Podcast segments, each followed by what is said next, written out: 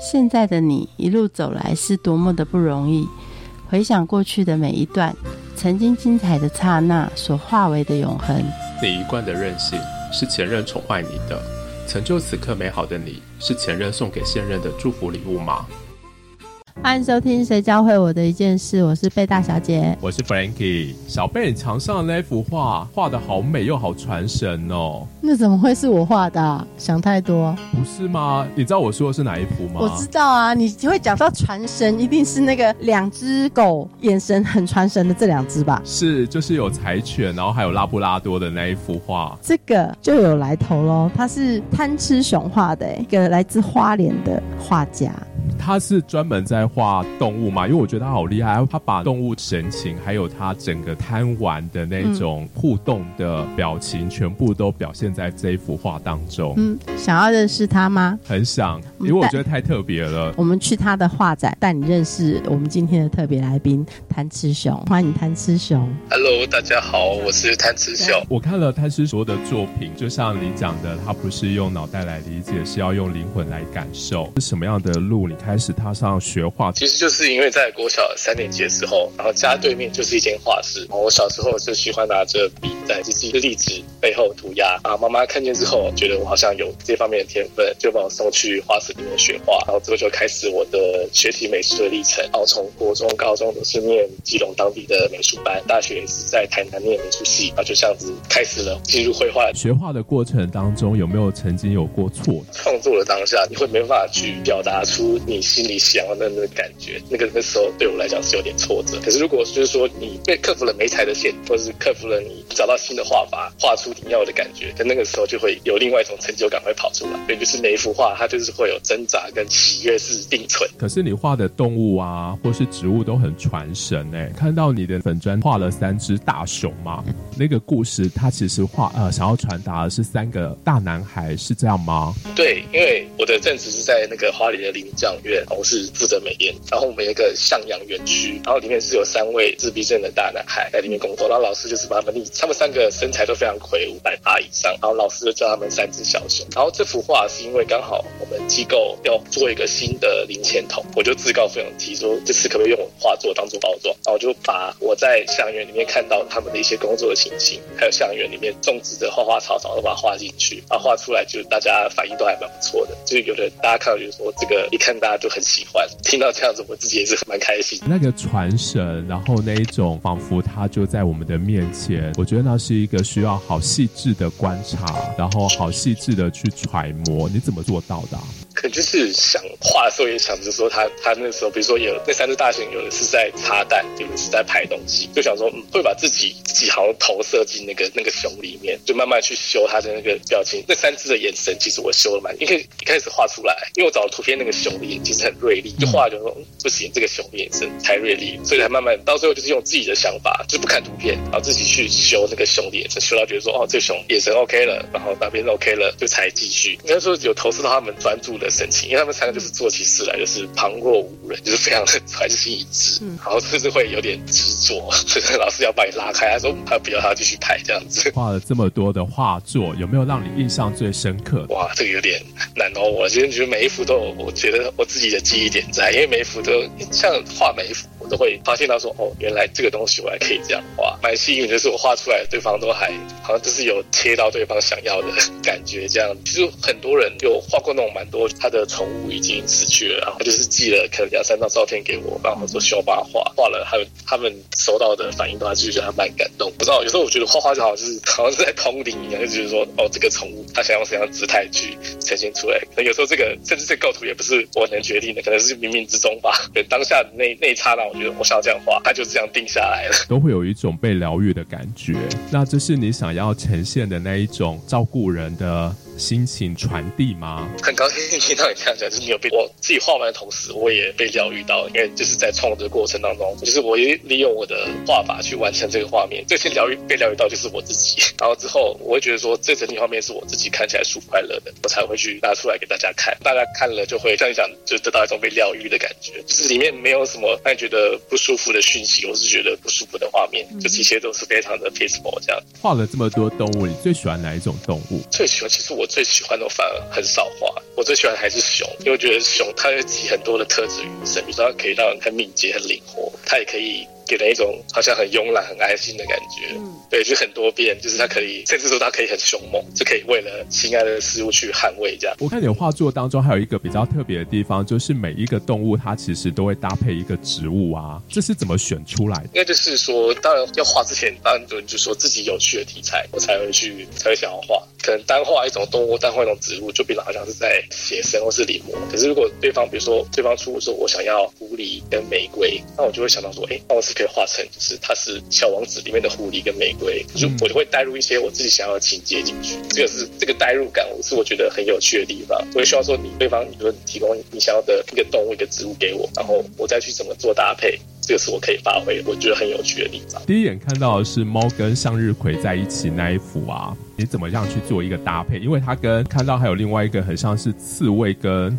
荔枝吧，对，因为它呈现的是一个很不同的状态嘛，一个是它是。在旁边，另外一个好像荔枝就变成刺猬的一部分，哎，还是穿山甲？对，穿山甲，它就是其实这幅算是我自己私人的，就是我自己的创作，不是委托的，因为我觉得说就是穿山甲它的外层那个壳就很像荔枝的壳，像是一种画画面的趣味吧，就把它的壳跟那个荔枝的皮就结合在一起，然后像猫跟向日葵那个就是对方位，那个画想说嗯黑猫黑猫跟向日葵就是一个好像。一个是非常阳光，一个非常阳光灿烂，一个是黑猫，好像给人一种好像很阴沉或者是很有点不吉利的感觉。这两种的对比碰撞在一起，好那个可能时候觉得说黑猫好像很渴望的阳光的那种感觉。所以在颜色上也是一个反差，在心看起来个性上面也是一个大差。对，是的。跟你的个性像吗？这种反差萌的个性其实是有点，我希望是有点调皮吧。本来可以这么画，可是我偏不要，我要这样画这样子。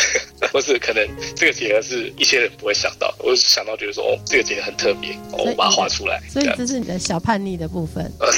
对，小叛逆，小叛逆。在这学习绘画的过程，你觉得教会你的一件事情是什么？我觉得是观察，因为所有事事情它都起源于观察。就是你像可能我看一棵树，可能我要画的同时，会观察它的很多的部分。就是在这观察的过程当中，就你会好像就是去欣赏到它本身的美。就是然后我也会用这个画画，就是我用我自己的方式去记录每一个美好的事情，每个美好时刻发生。可能这个就是你看的同时，你会忘记，就是你先前对这棵树的想法，不是对那个事情的想法，单纯就是用一个第一次看到这个事情的角度去看它，去画它。就是这个每一次看的第一次的这个感觉，是画画教会我的事情。那你在观察的时候，让你观察完了之后最难下笔的的地方是什么？其实最难下笔的都是在之前，就是我要找到说这个姿态是我想要画下来，就是我想要画下来之后，这个下下笔的开始就是我要去实践我那个内心的画面。就反而是这个的前期过程是最难，就可能我东西找好，素材找好之后，那个时间是反而是比画画画的时间更长。可能画的时候可以一口气画个六个小时，我就可以把这个画面完成。可是这个前期的，我在脑中去拼凑这个画面，那个反而是比较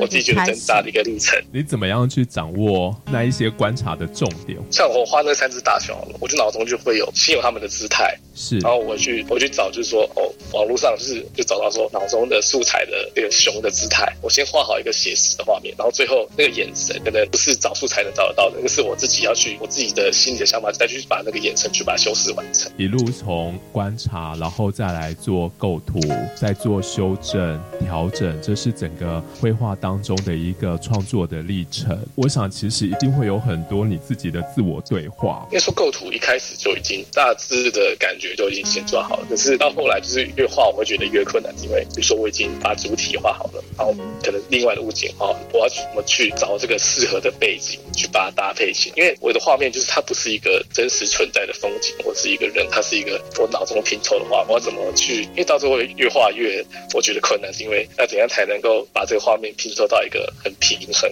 我是觉得我自己很满意的感觉。肯定一开始画画主题，我就画的很爽，可是到背景，我觉得说要越画就会。会越考虑的细节会越多，这样好像画的感觉不对，整个打掉重画这样。有时候执着太太久，反而就是那画就会觉得歪掉了。所以那时候就倒不如就是整个从头来过，会比较神清气爽一点。知道你最近入选日本插画奖啊？获得这样的一个奖项的时候，你的感想是什么？那时候真的是完全意料之外的事情，因为当初是主管知道我喜欢画画，然后他我主管他是一个非常喜欢日本画的人，他可能他每年都会去日本一次自助旅行，然后他就是他就知道说在日本有一个那个日本插画家协会，他每年会举办一个就像国际邀稿的一个比赛，跟我讲说你你要去参加，去投日本比赛的三幅画作，就是跟那个二十四节气有关的画作，因为语言的关系，我没有办法好的表达出我画作的内容到底要表现什么。评审反而觉觉得说，他觉得这个画面非常有张力，好像是作者一个自己诞生的一个小宇宙。我觉得这个让我非常感动。入选是真的很开心，也是完全意料之外的喜悦。这样从揣摩具体的动物的神态，然后去创作出来，对你来说应该是你熟悉习惯的。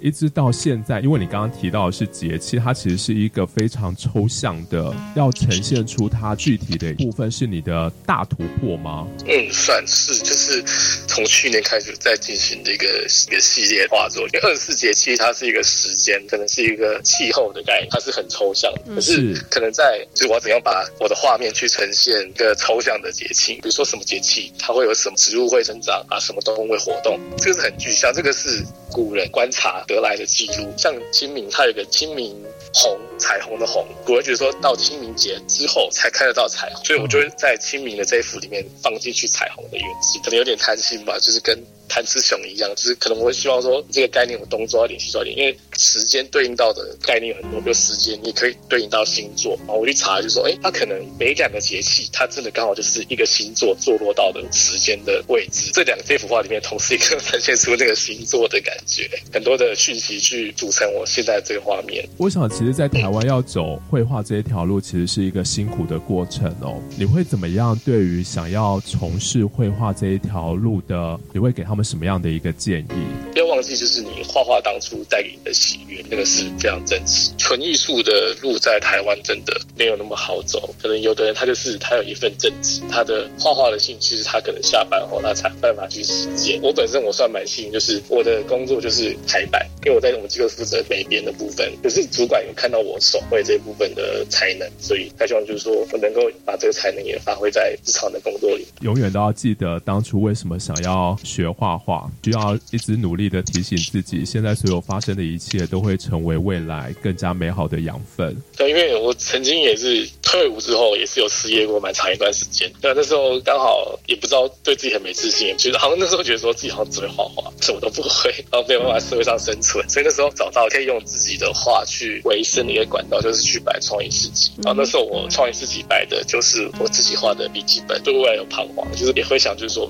我这样摆，我可以摆一辈子吗？当你就是有这个绘画技能，你还是可以在其他的工作上去发挥你的长才。你怎么样去克服周遭所有人的一种，不论是期许或是一种眼光，然后还要可以照顾内心当中失业的焦虑感？我爸妈那时候还也算是没有很给我压力，说一定要找到工作或怎么样，真的还蛮感谢他们的。那一两年时间还是愿意让我去放任我去摆摊。是，可是后来回去询问的时候，他们说其实。那时候他觉得很担心，我的时候会不会一直一蹶不振降下去？聊一聊摆摊的酸甜苦辣，看能不能利用自己的画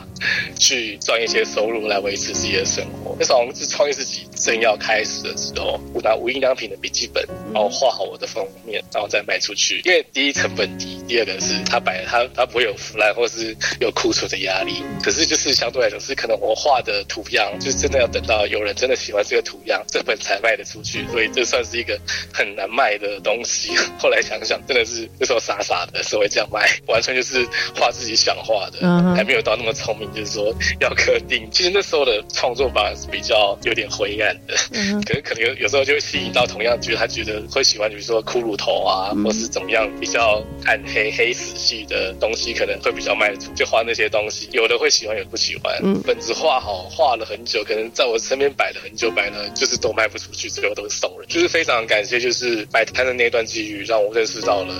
我生命中的贵人，也是因为后来工作也是因为摆摊认识的人，才有能够在台北工作。我觉得那时候发生的一切都是，我觉得虽然那时候觉得摆摊有点不顺遂，很辛苦啊，是有点好像 自己是乳蛇的感觉。可是那时候认识的人，我觉得是对我未来一个很美好的预备。我就是我现在的另外一半。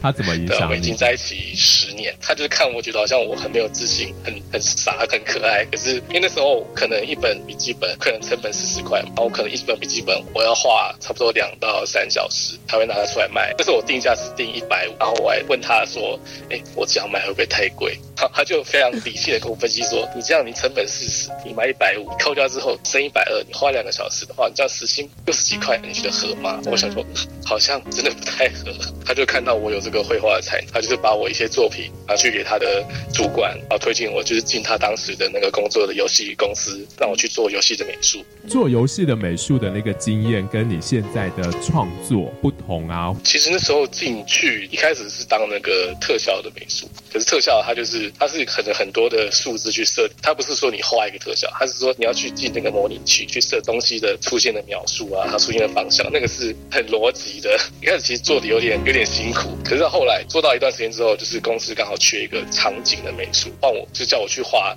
游戏的场景试看看，然后那时候就好像才有真正的发挥到我当以前所学的技能。我觉得那时候带给我的训练就是一个，因为他会给你一个 deadline 场景什么时候完成，教会我就是如何分配你工作时间的一个训。发生的一切都将成为未来更加美好的养分，滋养你自己。这也让我看到，就是说，在你的画风当中有那么大的一个疗愈的力量，不止疗愈自己，也疗愈到看的人。是因为那两年当中的摆摊，这一种生命经验的一段长时间的累积，化为一种好大的疗愈的力量，疗愈着每一个看你画作的人。可以说疗愈，因为我的画其实基本上跟时事或是跟当下发生的事情没有关系，好像就是他看我的画的同时，他可以去好像一种抽离吧，看的时候就是好像眼前就加了一层那种彩色的滤镜，其实看的时候是会让你觉得很舒服、很疗愈，就是可以让你可以减轻你心里的压力。会有这个疗愈的的理念，是因为我一个很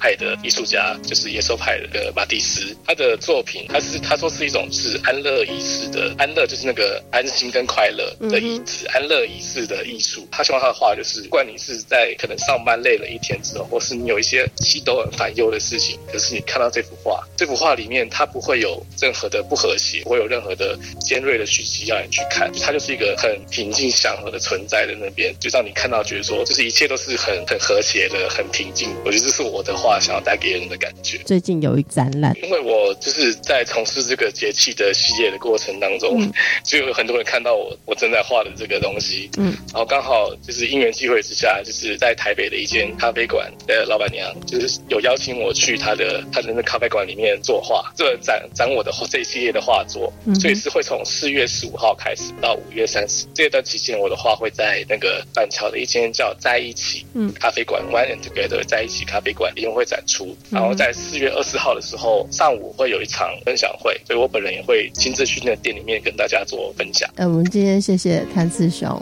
谢谢。谢谢谢谢。节目的最后，一起来听 P 字辈，你们都不要变，我们下次见，拜拜。